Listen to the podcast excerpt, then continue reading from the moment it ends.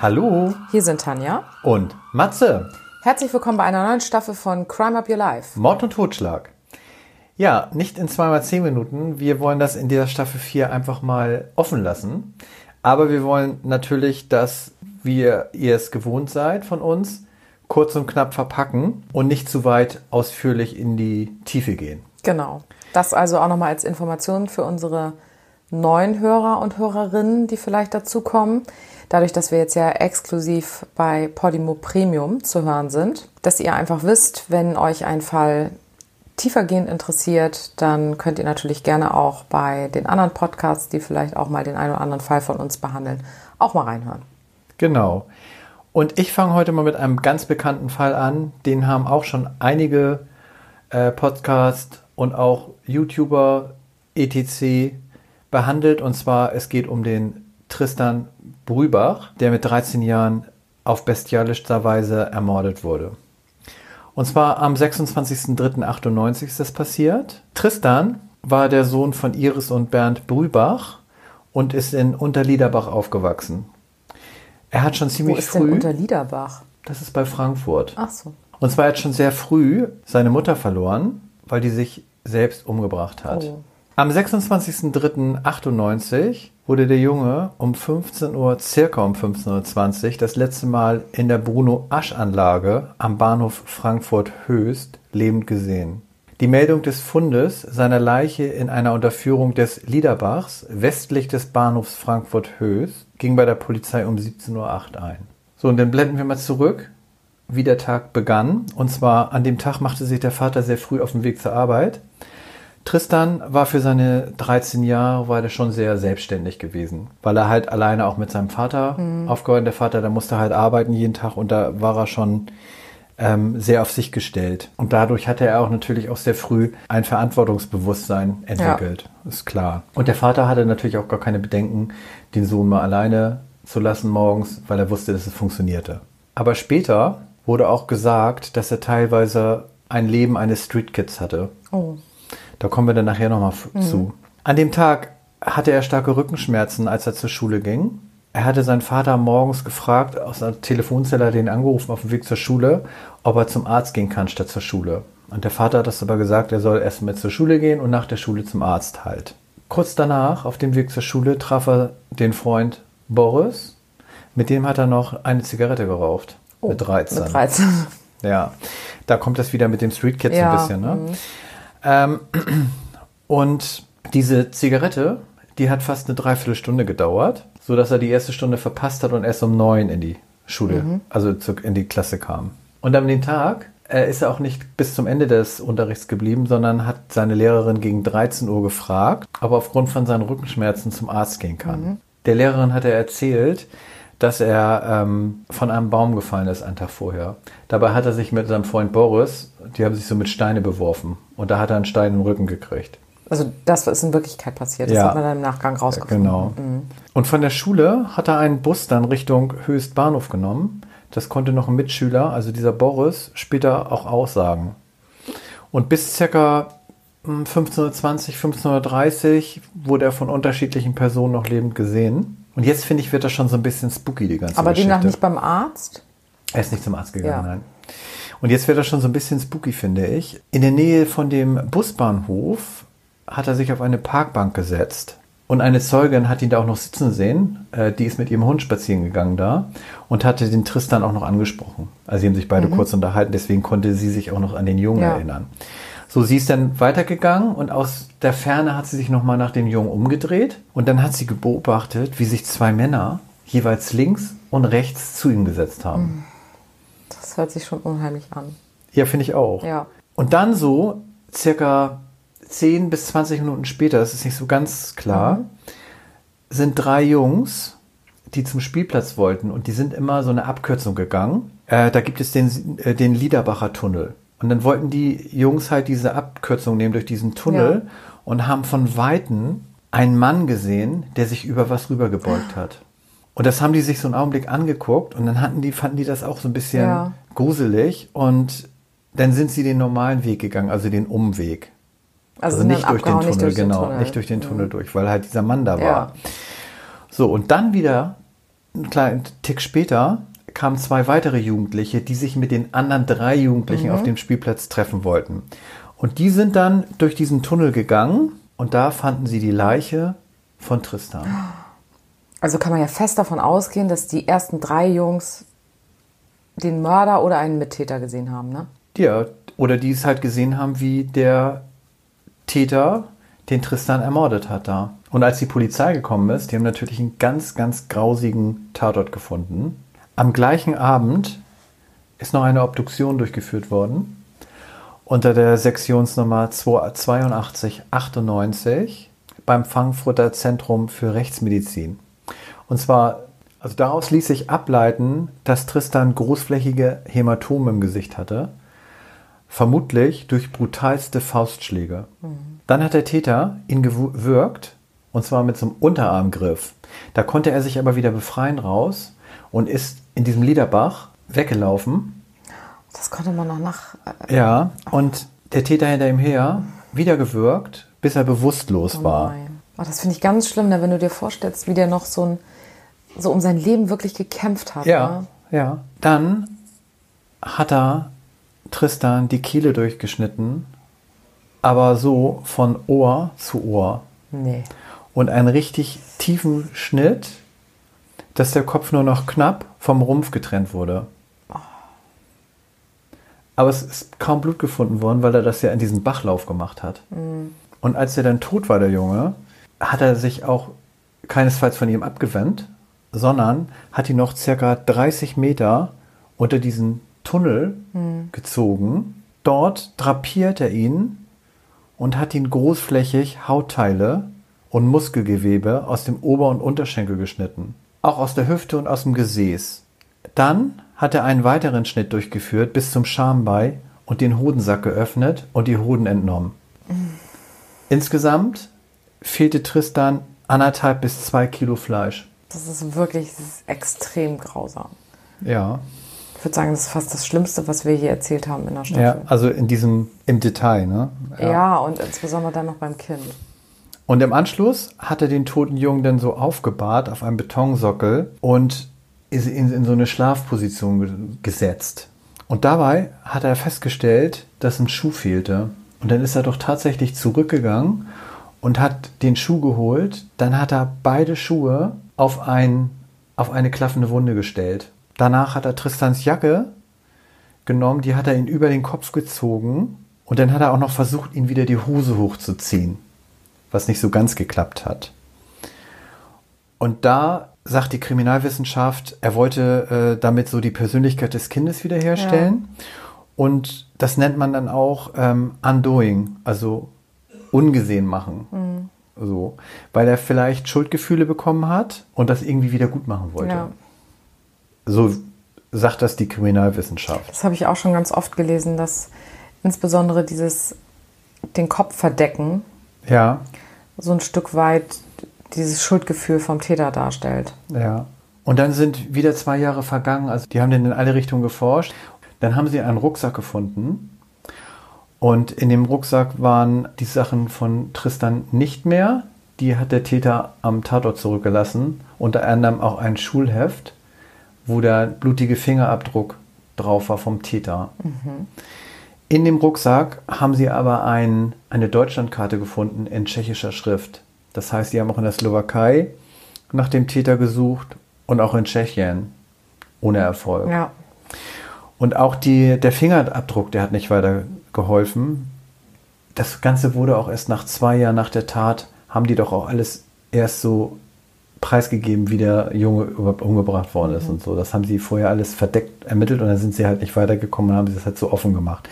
Und auch mit dem Fingerabdruck, da haben sie ähm, Einwohner, die zwischen 15 und 45, männlich und weiblich, äh, alle aufgerufen, zu einem Fingerabdruck Ja. zu kommen.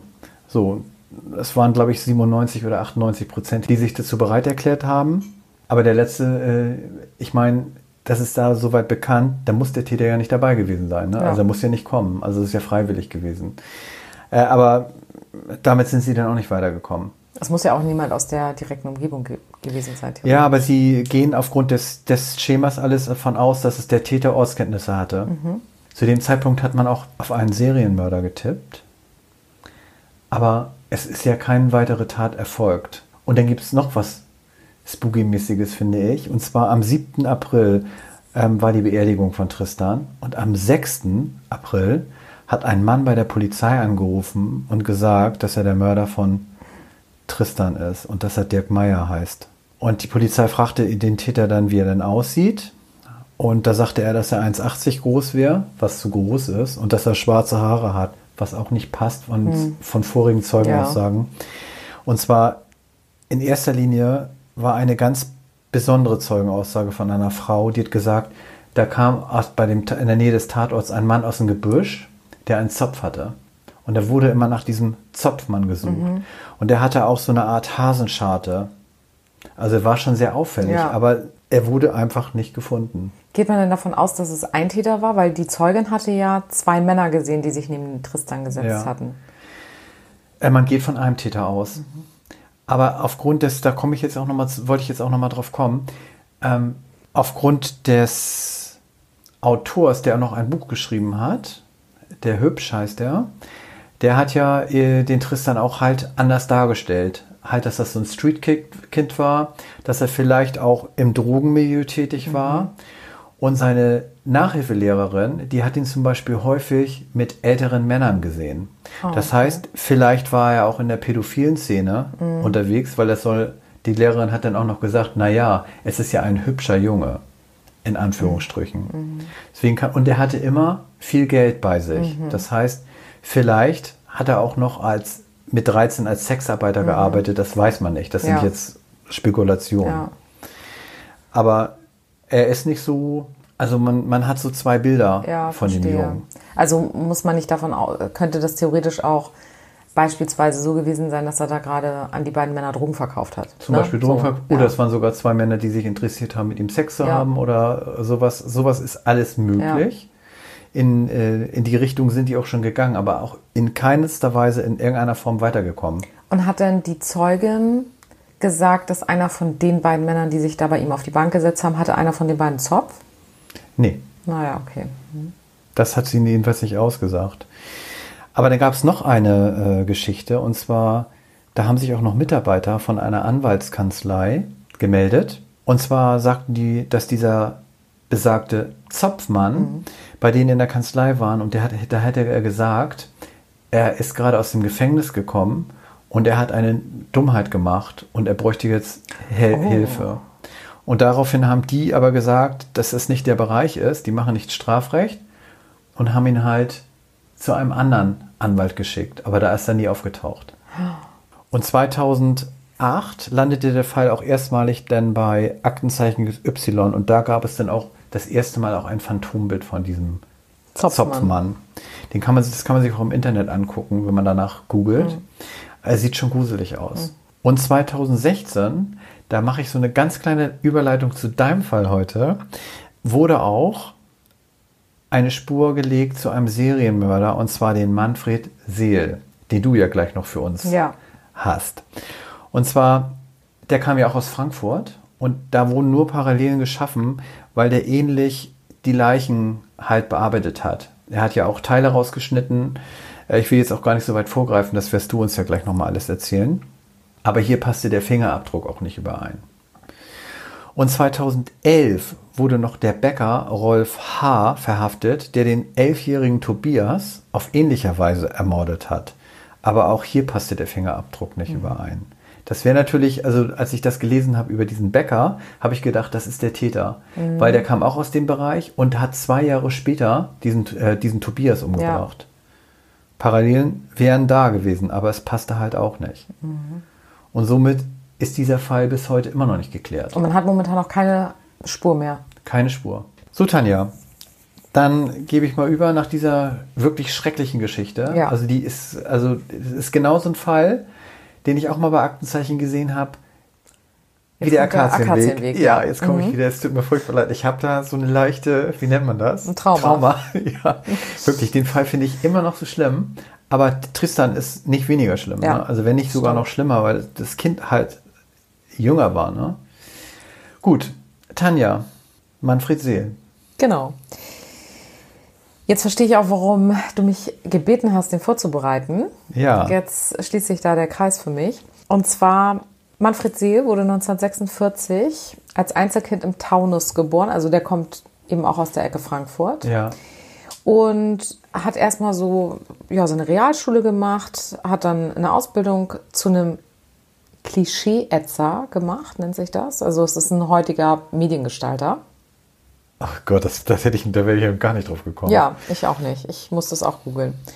Und in dem Job hat er dann auch erstmal gearbeitet, er hat dann aber ein Studium begonnen 1973, nachdem er sein Abitur noch äh, nachgeholt hatte und hat dann Kunst- und Sozialgeschichte studiert, hat es aber abgebrochen. 1973 hat er geheiratet, 1979 wurde dann seine Tochter geboren und ab 1986 hat er mit einem Partner ein Entrümpelungsunternehmen gegründet und hat dann in dem Job so gearbeitet. Aber kann man sagen, ist so ein ganz durchschnittlicher. Genau. Ja, erstmal so nichts Auffälliges. Er hatte wohl ein Alkoholproblem, also er war 96 mal im Entzug. Ja. Und er wurde auch von Nachbarn als sehr freundlich und sehr unauffällig beschrieben, aber sie haben auch gesagt, dass sie schon so eine gewisse aggressive Ausstrahlung an ihm bemerkt haben. Aber Serienmörder sind ja meistens freundlich und. äh, und unauffällig und du genau. weißt natürlich auch nicht, wenn im Nachgang, wenn du schon weißt, was er gemacht hat, du als Nachbar befragt wirst, Ja. ob dann nicht vielleicht nochmal so nach, wenn du dann so nachdenkst, denkst du, naja, und ein bisschen aggressiv war er auch. Ne? Mhm, Also ich denke, er hat sehr, wie du schon sagst, so sehr durchschnittlich Gelebt. gewirkt und so ein Ach so, ganz beschauliches Leben gehabt erstmal. War auch in der Band und hat da Saxophon und Klarinette gespielt, also so. Allerdings gab es neben dem Alkoholentzug 1996 in den 90ern auch noch ein anderes Vorkommnis. Und zwar war er in den gesamten 90ern recht häufig auf dem Straßenstrich in Frankfurt unterwegs. Und da wurde er auch einmal von einer Sexarbeiterin über eine Hotline gemeldet, weil sie gesagt hat, sie wurde von ihm misshandelt. Da ist aber nichts passiert. Also das ist einfach so irgendwie im Sande verlaufen. Und ja, im Grunde kann man sagen, so hat er dann gelebt bis 2014 und da ist er dann an Speiseröhrenkrebs verstorben. So. Und dann hat sich seine Tochter um seine Garage gekümmert. Jetzt kommt's bestimmt. Und jetzt kommt's ganz genau. Also sie war dann dafür zuständig, das alles so ein bisschen auszuräumen und äh, dann zu schauen, was will sie noch behalten, was schmeißt sie weg. Und dann, und das finde ich so derb, wenn du das vorstellst, du räumst da in der Garage von deinem Vater ein bisschen um, hatte sie auf einmal Leichenteile in der Hand. Oh Gott. Ja. Da bricht ja erstmal ein, Bild zusammen, ne? Ich, Irgendwie ich denke mal, du kannst das in dem Vater, Moment ja ne? gar nicht begreifen. Du denkst, vielleicht hat das jemand anders Was abgestellt. genau oder was so, ne? gelagert oder so. Ne? Ja. Also ich meine, wenn du ganz normal mit deinem Vater aufgewachsen bist, Ja. ja.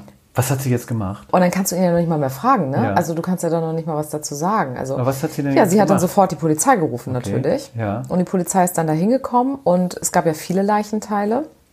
Und die Polizei hat dann angefangen, dieses riesen Puzzle zusammenzufügen und zurückzuverfolgen, zu welchen vermissten Personen gehören die unterschiedlichen Leichenteile. Weißt du, wie viel die da zusammen Nee, wie viele, gepuzzelt haben? sag nee, ich mal so. wie Das- viele das insgesamt Okay, waren, die da mhm. gefunden wurden, weiß ich nicht. Und auf der Basis haben sie dann eben versucht zu rekonstruieren, welche Morde er begangen haben könnte. Und das hat die Soko Alaska gemacht. Ja. Und so haben die sich genannt, weil der Manfred Seel dafür bekannt war, im Sommer immer Pelz zu tragen. Oh. Und so ein Fable für Alaska hatte. Ja. Und deshalb heißt die Soko Alaska. Und die haben dann Aber kreativ. Ja, finde ich auch. Die haben dann so nach und nach eben ein paar Morde ihm zuordnen können. Da komme ich gleich zu. Ja. Erstmal so zu dem Grundsätzlichen. Er hat die Frauen, also es waren alles Frauen. Es waren mindestens fünf Sexarbeiterinnen und er hat sie alle erdrosselt oder erwürgt. Hat aber auch eben einzelne Teile nochmal verstümmelt oder entfernt. Da komme ich gleich auch nochmal zu. Also es war so sein, seine grundsätzliche Vorgehensweise. Ja, die haben ja immer so ein, ein Schema, ne? Ja. Meistens so Serientäter. Er hat dann immer Organe entnommen, postmortem, also nach, nach dem Tod, manchmal auch während, aber auf jeden Fall nach dem Tod hat er immer Organe entnommen. Er hat mit scharfen Gegenständen auf jeden Fall in, ich sag mal, sexuell relevanten Körperzonen ja. hantiert. Er hat häufig Körperteile wie Genitalien, Arme oder Beine abgeschnitten und hat die eben auch aufbewahrt. Und man kann bis heute nicht ausschließen, dass er auch Teile gegessen hat. Oh, also da sind schon diese Parallelen zu diesem Tristan mit dem Rausschneiden von Teilen und gegeben, Genau, da komme ich gleich auch nochmal ja. ganz speziell zu einem, was okay. wahrscheinlich am wichtigsten war, als sie diese Parallele gezogen haben.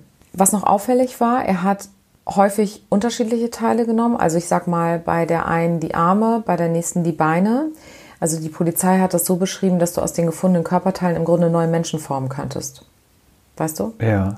Als ja. hätte er sich dabei was gedacht. Ja, wie Schweigen Dilemma so ein bisschen. Ne? So ein bisschen. Mhm. Und eigentlich geht man von dem, was da passiert ist, davon aus, dass es auch zwei Täter gewesen sein können, weil teilweise so viel Gewalteinwirkung stattgefunden hat, dass man nicht davon ausgeht, dass es nur eine Person gemacht haben kann.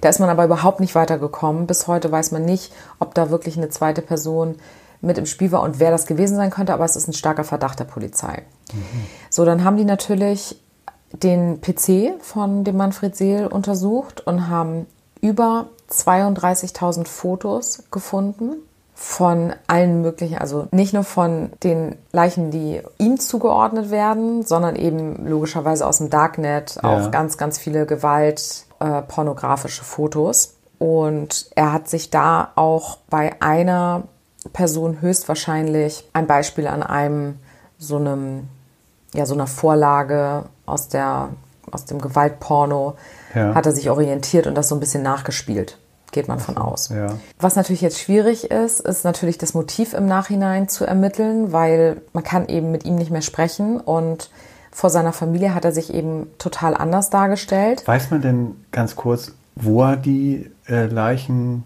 bearbeitet hat? Bei sich in der Garage oder, oder ganz woanders? Nee, also so wie ich das rausgelesen habe, war das immer woanders, also an okay. dem Tatort letztendlich. Ja. Man weiß auch, und das erklärt auch viel in Bezug auf seine Tochter, denke ich, man geht davon aus, dass er zwischen 1971 und 1991 überhaupt nicht gemordet hat. Mhm. Weil er da eben gefestigt war und seine Familie aufgebaut hat, seine Tochter geboren wurde, ja. er geheiratet hatte. Hat er ganz andere Sachen im Kopf gehabt? Genau, da hatte er andere Sachen im Kopf. Man geht davon aus, dass er einen ganz starken Hass auf Menschen allgemein hatte, insbesondere auf Frauen. Dass er vermutlich ein Mensch ist, gewesen wäre, der keine Reue gezeigt hätte und keine mhm. Schuld in dem Sinne empfunden hätte. Und seine Taten waren nicht spontan, sondern durchgeplant. Mhm. Da kann man auch von ausgehen. Also es sind so die Sachen, die du halt. Aber nicht die Opfer halt, nur, nur die Vorgehensweise. Genau, wobei, ja. dass er sich Sexarbeiterinnen ausgesucht hat, es waren ja nur Sexarbeiterinnen, mhm. das war eben auch geplant. Ja, klar, aber er hat nicht jetzt gesagt, so diese Rosi, die da an der Ecke steht, die nehme ich mir jetzt nächste Woche vor. Mm, er hat aber schon, da komme ich gleich nochmal zu, schon ein bisschen expliziter getan. So, okay. Komme ich gleich mhm. zu. Ja, und dann gehen wir vielleicht auch direkt mal in die einzelnen Morde. Das sind jetzt mehr als fünf. Fünf kann man ihm halt definitiv zuordnen aufgrund der gefundenen Leichenteile. Ja. Aber teilweise sind eben Leichen auch nicht gefunden worden. Aber von den ganzen Umständen geht man eben davon aus, dass trotzdem er als der Täter in Frage kommt.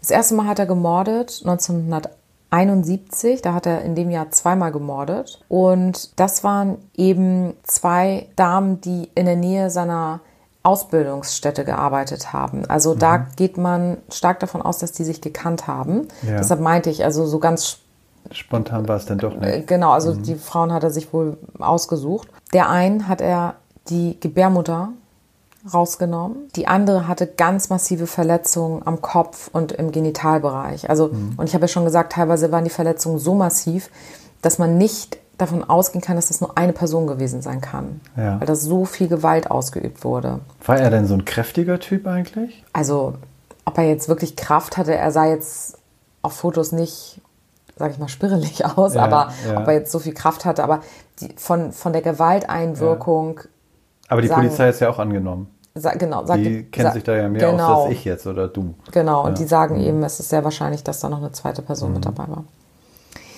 1991 und 1993 sind dann wieder zwei Sexarbeiterinnen getötet worden. Wie ich sagte, da waren diese 20 Jahre Pause. Mhm.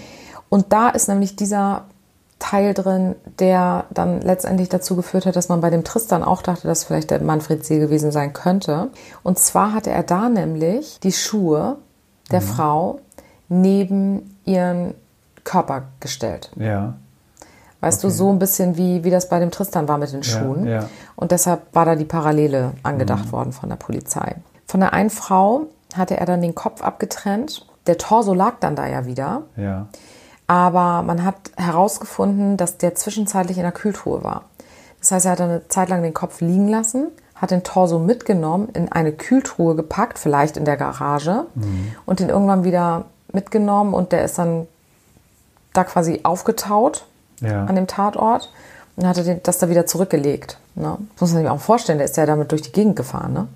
Ja, im Auto gelagert irgendwie also, ne? und dann in die Garage und in die Tiefkühltruhe. Ja. Dann 1996 und da weiß man es eben nicht 100% ob er das war. Da war aber eben auch der Modus operandi sehr, sehr ähnlich. Das war eine psychisch kranke Sexarbeiterin. Da hat man nur den Kopf gefunden. 1998 und 1999 wurden jeweils zwei Sexarbeiterinnen vermutlich getötet. Man hat die Leichen nicht gefunden, aber von dem ganzen Tathergang und weil er ja auch sehr bekannt war in der Szene, sage ich mal, auf dem Straßenstrich, geht man mhm. eben auch davon aus, dass er das gewesen sein kann. 2004 ist auch fraglich, aber denkt man auch, dass er das war, wurde ein skelettierter Frauenkopf gefunden. Man weiß bis heute nicht, wer genau das war. Ebenfalls 2004 wurde eine Sexarbeiterin gefunden. Da war er auf jeden Fall stammfreier. Das weiß mhm. man definitiv. Von ihr hat man zum Beispiel den Fuß und den Oberschenkel in der Garage gefunden. Also da konnte man das einwandfrei nachweisen. Diese Sexarbeiterin war offensichtlich so, die war so misshandelt worden, dass man da Parallelen zu einem bestimmten Comic, zu so einem Gewalt-Porno-Comic irgendwie ja. entdeckt hatte. Was ich nochmal sagen wollte, es sind ja ausschließlich Sexarbeiterinnen. Ja. Da passt ja der Tristan eigentlich auch gar nicht rein. Genau, also in das ja. Schema passt das überhaupt nicht ja. rein. Aber ich glaube, dieses Schuhe da und das dieses, mit den Schuhen und und die Teile aus dem Körper Genau, ich glaube, das hat dann dazu geführt, wobei er ja auch er hat ja, sage ich mal, ganze Teile weggeschnitten, während ja. dein Täter ja Teile aus dem Oberschenkel zum Beispiel ja, geschnitten hat. Ja. Ne? Und der Manfred Seel hat, hatte dann den ganzen Oberschenkel abgeschnitten. Ja, okay. Muss man mal so hart sagen. Ne? Ja. Ähm, ja, und was die Polizei dann auch im Nachgang noch rekonstruieren konnte, bei den Fällen, wo man sicher ist, dass sie von Manfred Seel begangen wurden, ist, dass er, dass in der Regel, dass er die Beine und die Arme mit der Handsäge ganz häufig entfernt hat. Das ist ja auch sehr kraftvoll, ne? Da muss ja, auch sehr. Und jetzt kommt's. Man kann nicht ausschließen, dass einzelne Frauen zu dem Zeitpunkt noch am Leben waren. Oh. Also das kann sehr gut sein, dass die eben Bei lebendigen beim Leib. lebendigen Leib und mhm. deshalb geht man eben auch davon aus, dass da noch eine zweite Person mit dabei war. Der die dann festgehalten hat. Ja, ne? genau. Und da auch mitgeholfen hat, weil wenn du da, ich meine, da brauchst du so viel Kraft. Ja und Zeit, wenn du das alles alleine machst, dann brauchst du ja auch mal eine Pause dazwischen und so. Und das deshalb stimmt. geht man davon aus, dass da noch einer mit dabei war. Das heißt, diese zweite Person, die könnte ja noch unter uns irgendwo leben. Ja, und das ist auch der Grund, warum die Polizei nach weiteren Opfern sucht, mit einem ähnlichen Modus operandi, weil ja. sie eben dann darüber auf den zweiten Täter kommen wollen. Ja. Und was ich aber auch noch richtig derbe fand, das muss ich auch noch mal kurz ergänzen, weil das mit der Handsäge fand ich schon richtig heftig, wenn du dir vorstellst, dass es bei lebendigem Leib passiert ist und wie lange sowas dauert. Und bei fast allen Frauen wurden im Körper Nägel gefunden. Oh. Ja. Also das heißt, der muss die wirklich richtig doll gequält und gefoltert haben und man weiß ja nicht genau, wann sie dann gestorben sind, wie hat, viel da Hat er die Nägel haben. denn so in den Körper reingeschlagen oder wie hat er das gemacht? Ja, die waren also eingeführt in den Körper ja. Ne, und eben von außen. Also ich, ich denke, es ist auch detailliert genug. Es ist okay, ja. äh, ne, schlimm so schon schlimm ja. genug, genau. Also mit den Informationen, die wir da haben. Ja. Also von daher ist der Fall auf der einen Seite gelöst. Ja. Und auf der anderen Seite ist aber auch noch natürlich ein Stück weit offen. Gibt es einen zweiten Tiger da? So was ich aber recherchiert habe, haben die jetzt keine weiteren, seitdem das mit Manfred See rausgekommen ist, haben sie jetzt keine vergleichbaren ja. Morde mehr gehabt, weil wenn es da einen zweiten Täter gegeben hat, dann wird er ja auch sich jetzt zurückhalten oder seinen Modus operandi ändern. Ne? Ja. Da kann man von ausgehen. So war das ja bei Tristan auch. Also es wurde nie davor ein Mensch so umgebracht Ja. wie dieser Junge und auch nicht mehr danach. Ja, Bis auf diesen Bäcker, der ja 2011, Ja. diesen Tobias, der hat ihn zwar mit 13 Messerstichen, aber hat ihn auch Teile entfernt. verstümmelt, ja. Ja, Tanja, also wir sind ja jetzt in der vierten Staffel ganz schön Heftig gestartet, Ja, ne? Mhm. finde ich auch.